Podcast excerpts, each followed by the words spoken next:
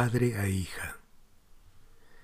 Hija mía, muchos sentimientos bullen dentro de mí después, después de nuestra charla de anoche. La tristeza me invade porque experimentaste dolor y nunca hubiera querido que sufrieras, pese a saber que eso es imposible a más de necesario. Ayer las palabras no acudieron a mi mente como hubiese querido, y solo pude abrazarte estrechamente. Pero a estas horas de la madrugada en que el silencio reina, tengo la necesidad de poner por escrito algunos pensamientos que me impidieron conciliar el sueño. Me siento molesto porque un hombre se comportó contigo de la misma forma en que lo hemos hecho durante miles de años. Es increíble que a unos cuantos años del siglo XXI repitamos los libretos creados por no sé quién ni hace cuánto, sin atrevernos a dudar o cambiar en lo más mínimo esos planteamientos seculares. Sin importar el grado de escolaridad o el nivel socioeconómico, los varones tendemos a comportarnos de manera similar, es decir, con mayor o menor elegancia, intentamos imponer nuestra voluntad. Concuerdo contigo en que solo puedes sentirte confundida por el comportamiento de ese chico con el que te has entusiasmado tanto. Trataré de explicarte un poco lo que a mi juicio subyace detrás de lo sucedido, no con el fin de disculparle, sino de explicarte lo que nos lleva a algunos varones a actuar de forma tan peculiar, por no decir bizarra. Los años vividos al lado de esa mujer, la madre o, quien voluntariamente cumple ese papel, esa mujer que abriga, alimenta, cuida, guía, conforta y también sanciona, influyen de modo por demás importante en nuestra conducta. Los niños pequeños suelen ser tiernos y cariñosos. A cada momento preguntan y son capaces de decir no sé cuando no pueden resolver un problema. Sin embargo, conforme el infante se integra a la sociedad, los mayores de todas las edades exigirán que erradique de sí todo rasgo de ternura o de aquello que tradicionalmente se ha considerado femenino. Empresa nada fácil, pues la mayor parte del tiempo lo ha pasado con ella y copia gran parte de sus actos. Recordemos que los niños son notables imitadores. Si el pequeño hace caso omiso de lo que aconsejan los otros, será sancionado, a veces de forma cruel y humillante. Aún recuerdo a un vecino a quien su mamá le puso un vestido de su hermana y lo sacó a la calle, solo porque estaba llorando. No es que usar vestido sea malo, lo doloroso fue la intención que se le dio a esa acción. Tantas presiones de mi entorno exigen que esté al pendiente de todos y cada uno de mis actos para no tropezar y hacer algo que ponga en duda mi paradójicamente frágil masculinidad. Cada movimiento, cada inflexión de la voz, incluso cada mirada deberán transmitir fuerza y decisión. La duda no tiene cabida en nuestro repertorio. Bajo ninguna circunstancia debo experimentar miedo, o, o mejor dicho, expresarlo. Tengo que estar listo para resolver cuanto problema me confíen y, por supuesto, demostrar que soy mejor que cualquiera de los varones de mi entorno. Pobre de mí, si no seduzco a cuanta mujer cruce por mi camino y, por supuesto, se espera que le haga el amor con tal maestría que la deje casi casi en calidad de moribunda. Todas esas exigencias no escritas, pero grabadas en lo más profundo de mi ser, condicionan mi actuación a lo largo de la vida. Hay quienes afirman que ser varón es muy fácil y envidiable. nada más alejado de la realidad. Estar al pendiente constantemente de la forma en que me conduzco exige un gran desgaste de energía.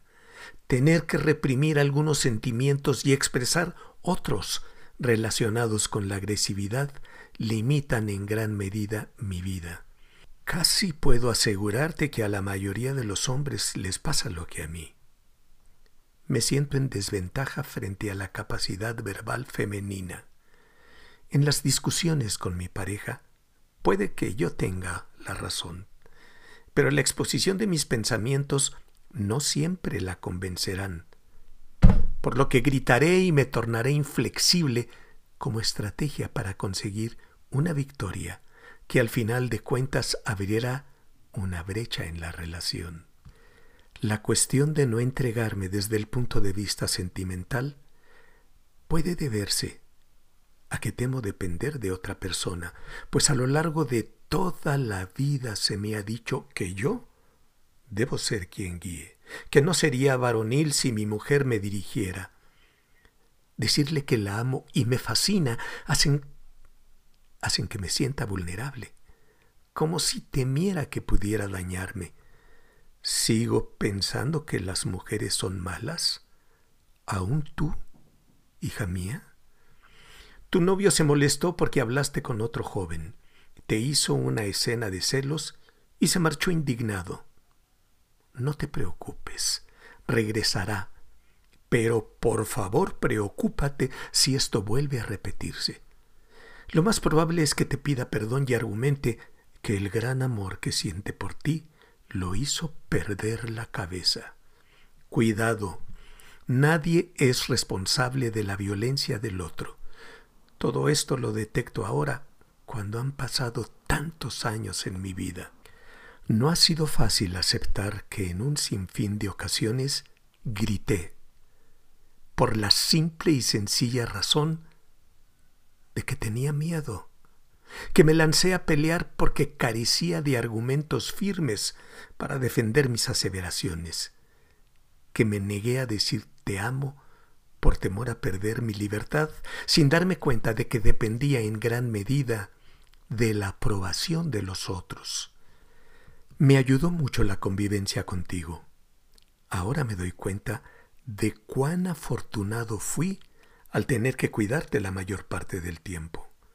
Cambiarte los pañales, prepararte comida, asearte, cuidarte y andar juntos casi todo el día me permitieron comprobar que tengo menos limitaciones de las que me achacaba, pero sobre todo me di cuenta de que esas actividades tradicionalmente consideradas exclusivas de las mujeres son harto disfrutables y permiten el establecimiento de vínculos muy estrechos. La convivencia deseada contigo me hizo tornarme más sensible, Dejé que mi ternura aflorara y me di cuenta de que eso en nada disminuía mi masculinidad. Por eso considero que es de vital importancia que reflexiones sobre el tipo de compañero con quien vayas a relacionarte. Estoy convencido de que Jean-Paul Sartre tenía razón cuando dijo somos esclavos de nuestra voluntad. Está claro que la forma en que fui educado se relaciona de manera estrecha con mi comportamiento. Pero también es cierto que tenemos características únicas entre los seres vivos, entre las cuales destacan la reflexión y el análisis. Eso significa que no necesariamente tengo que hacer lo mismo que los demás. Puedo dudar de lo estipulado y arriesgarme a realizar cosas nuevas o inesperadas. Hace miles de años, en el ágora de Atenas Sócrates dijo, Conócete a ti mismo. Y no obstante la admiración que decimos sentir por él, los varones no le hemos hecho mucho caso. El bucear por el mar de los sentimientos le permite a uno la probabilidad de conocerse y con un poco de trabajo aceptarse, lo cual no significa permanecer sin cambio deseando así soy y así seré pero el varón necesita mucha ayuda por parte de su compañera y no creas que es la aceptación ciega, resignada y total. Por el contrario, requiere que le ponga límites, que le anime a expresar sus temores, que le enseñe cuán fuerte es ella y que no le permita herir su dignidad. Ese chico puede cambiar y ser un buen compañero, si se atreve a emprender el viaje hacia su interior. Si tú quieres, y que quede bien claro que no es ni tu obligación ni tu misión, podrás ayudarle a encontrar la fortaleza en sí mismo.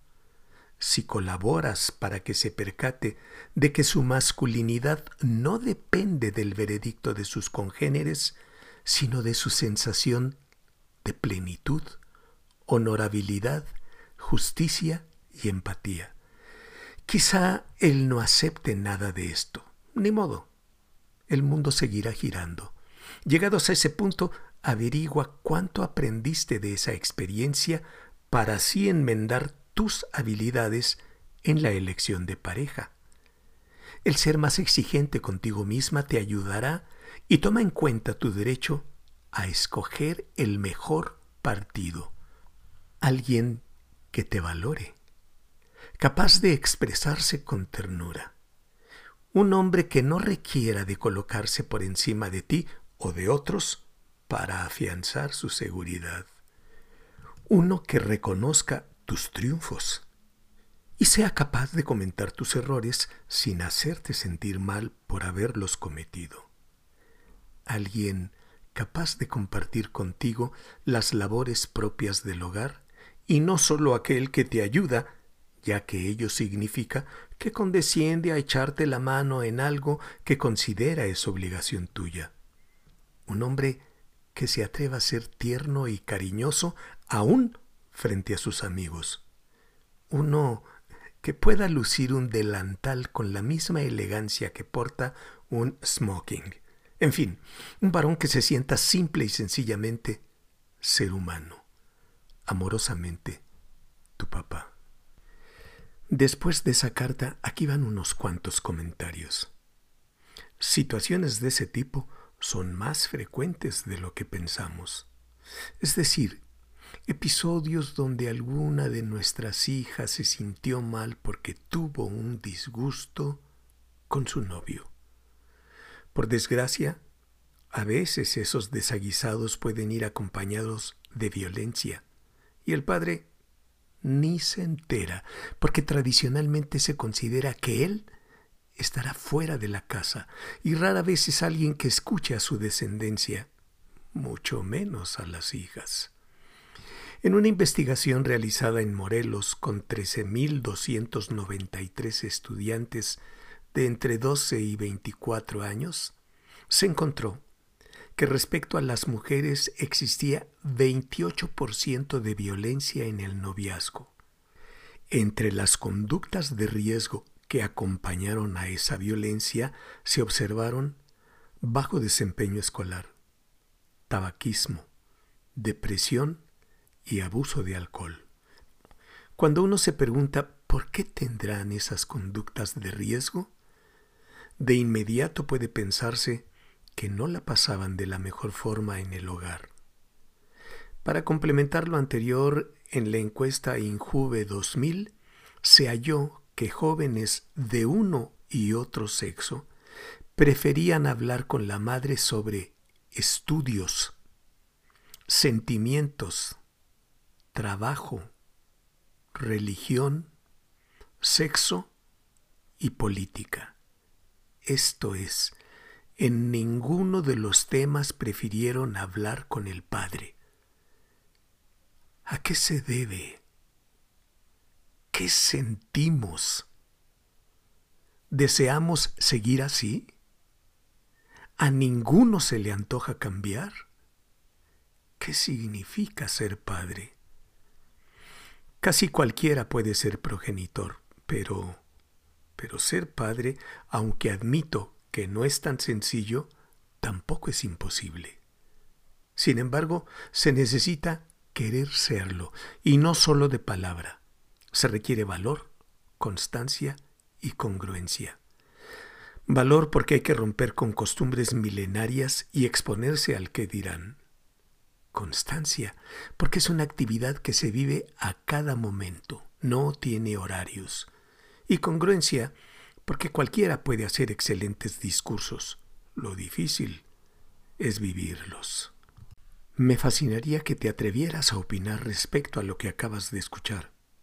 Bueno, si llegaste hasta acá. También quisiera equivocarme porque es muy factible que haya más opiniones femeninas que masculinas, pero... Bueno, sugiero el siguiente ejercicio solo para hombres. 1.